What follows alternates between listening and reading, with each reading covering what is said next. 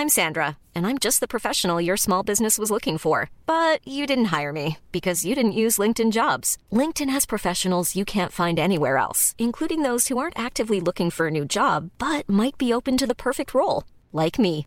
In a given month, over 70% of LinkedIn users don't visit other leading job sites. So if you're not looking on LinkedIn, you'll miss out on great candidates like Sandra. Start hiring professionals like a professional. Post your free job on linkedin.com/people today. Bonjour à toutes et à tous, et merci de nous retrouver pour le dernier épisode des Manchester Series de la saison. On finit l'année aux côtés de Psych Derek, musicien, producteur et DJ basé à Stratford, un petit coin de banlieue tranquille au sud-ouest de Manchester. À mi-chemin entre la pop cosmique et l'électro-balérique, et quelques emprunts aux sonorités acides et au shoegaze, c'est une vision du monde version kaléidoscope qu'il se plaît à explorer. Upbeat ou plus tranquille, il est aussi à l'aise sur le dance floor que confortablement posé sur un canapé ou sur une plage ensoleillée. Après le succès de Space Arcade, sorti il y a presque deux ans sur le label Sprecken, qu'on n'en finit plus de citer dans cette émission, il a sorti le single Vitamin D, auquel il s'apprête à donner suite. Il nous en dira plus dans la petite interview à suivre, mais avant de lui poser quelques questions, on écoute tout de suite le titre At the Mountain of Madness qu'il a sorti en 2021.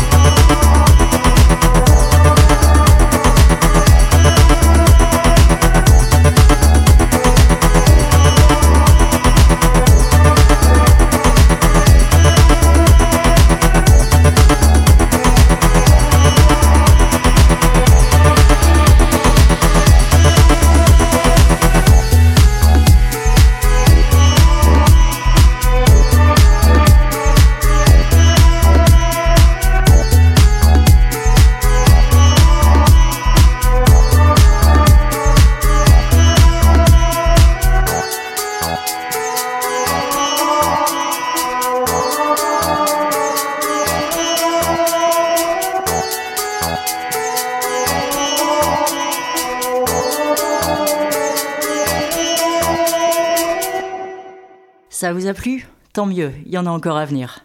En attendant, notre co-host Lee Andrews échange avec Psych Derek pour revenir sur sa trajectoire en tant que musicien.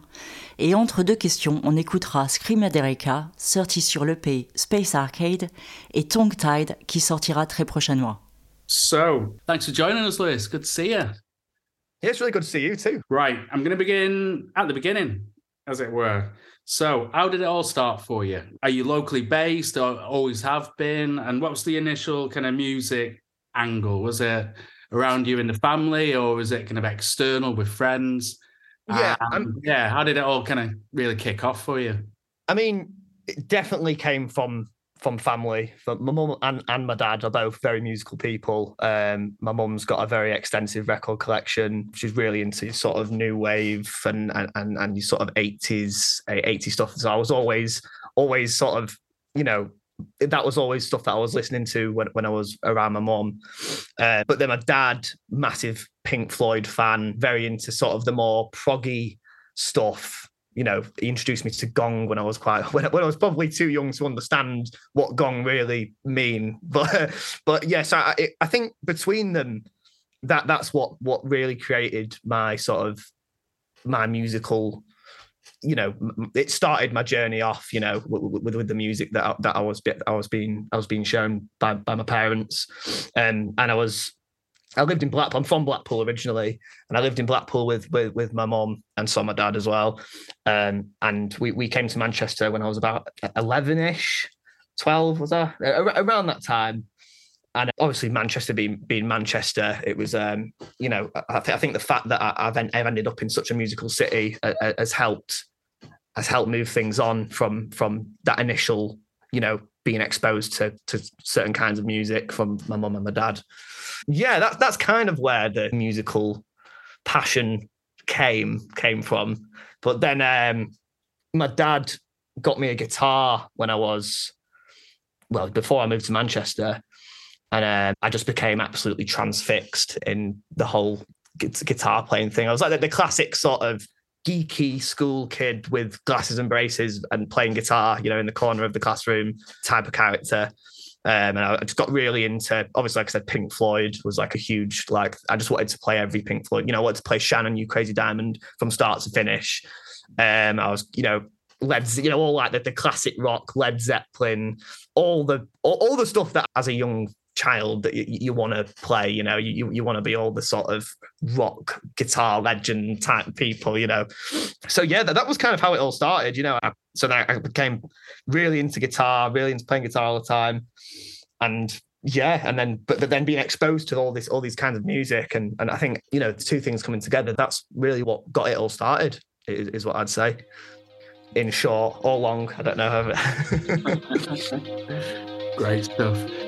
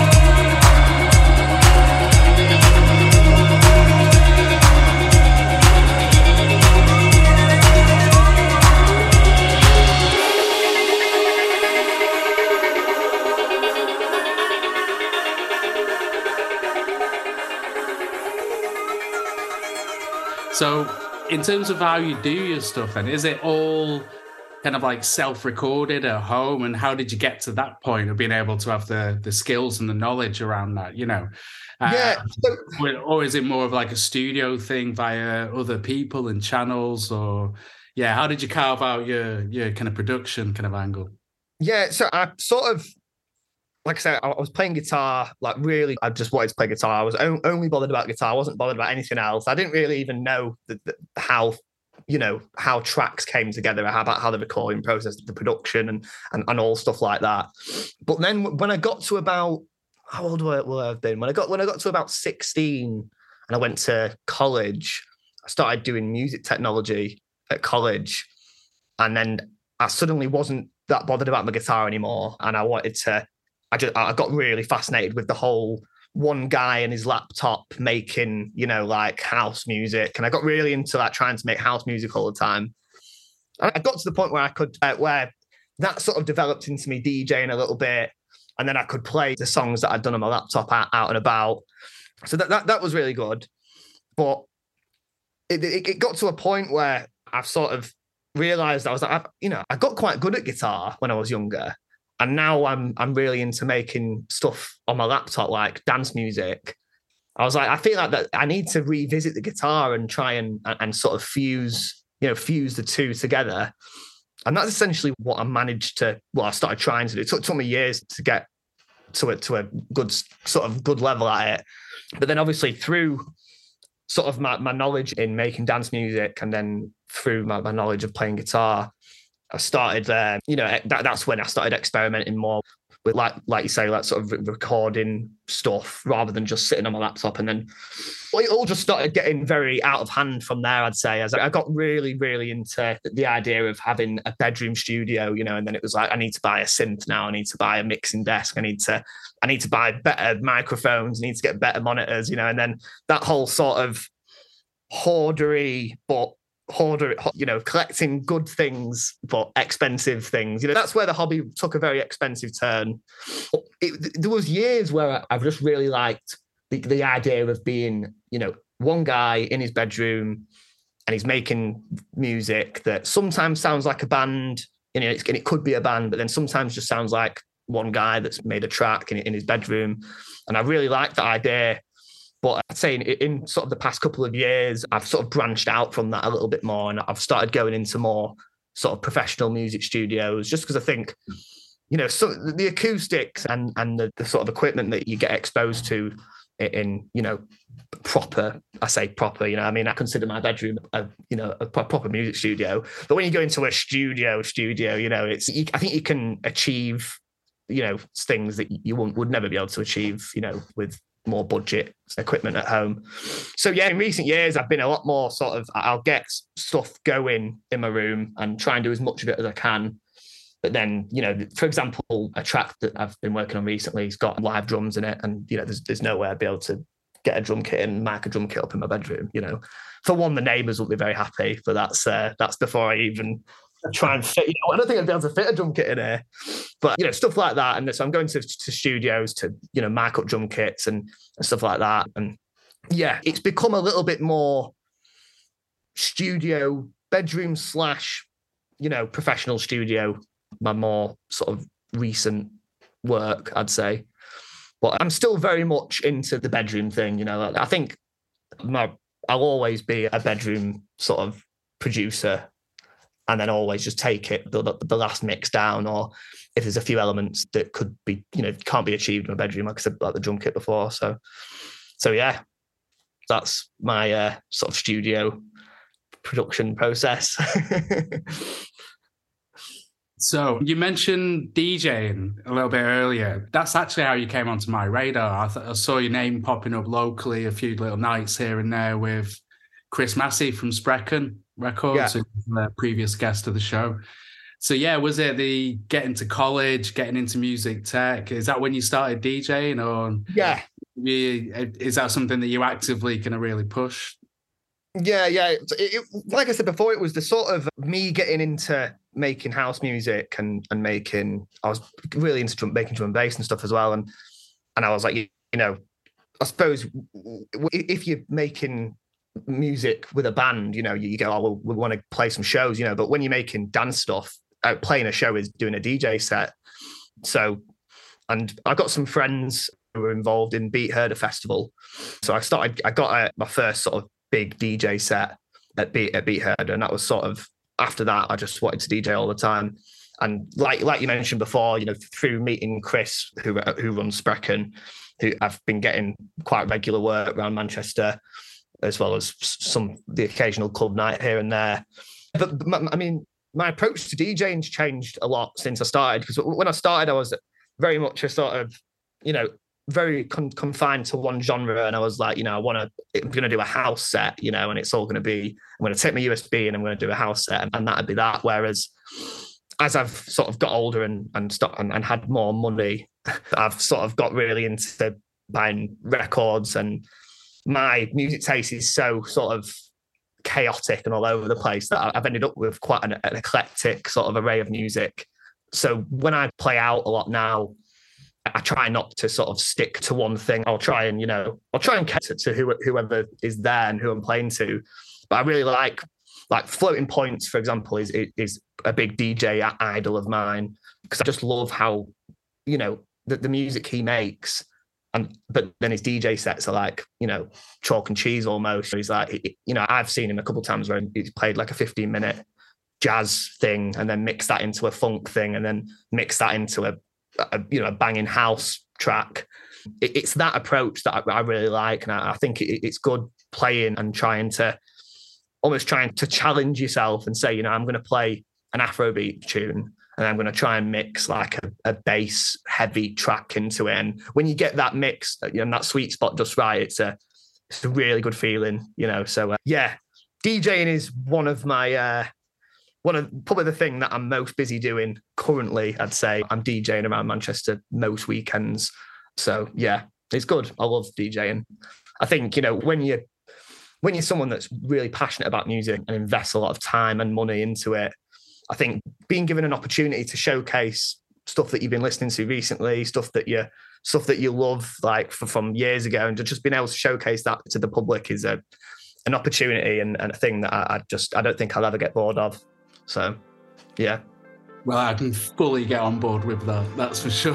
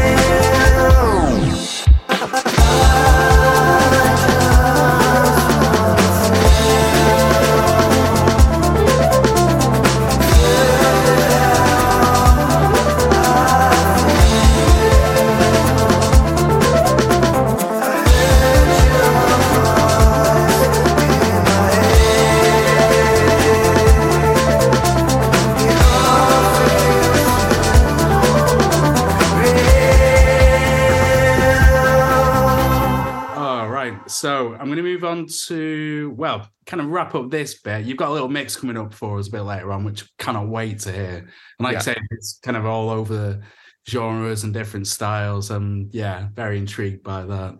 But yeah, what's next? You know, more DJing and then musically, have you got any releases coming up? And also any plans for kind of live? Are you going to get a band together, that kind of thing?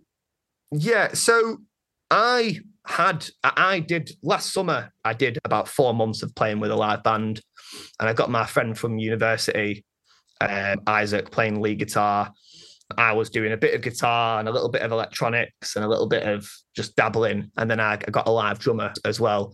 And we sort of did a few festivals, played a few gigs around Manchester and sort of the northwest, and that went really well.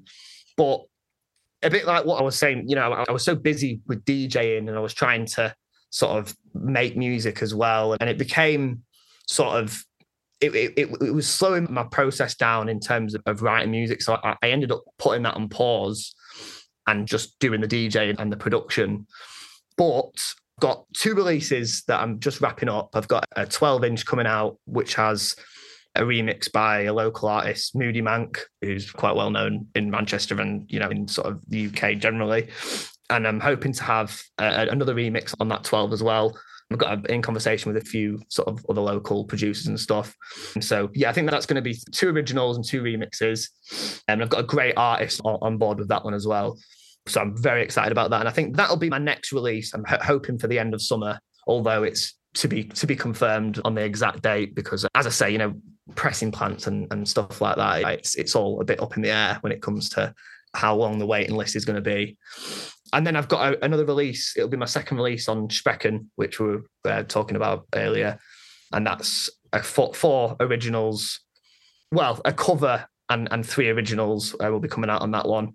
And I'm just finishing off the last few little bits. I did the recording, which I was talking about earlier in the studio, was for a track on that, and I'm really excited about that release because I'm really sort of going going more varied with genres.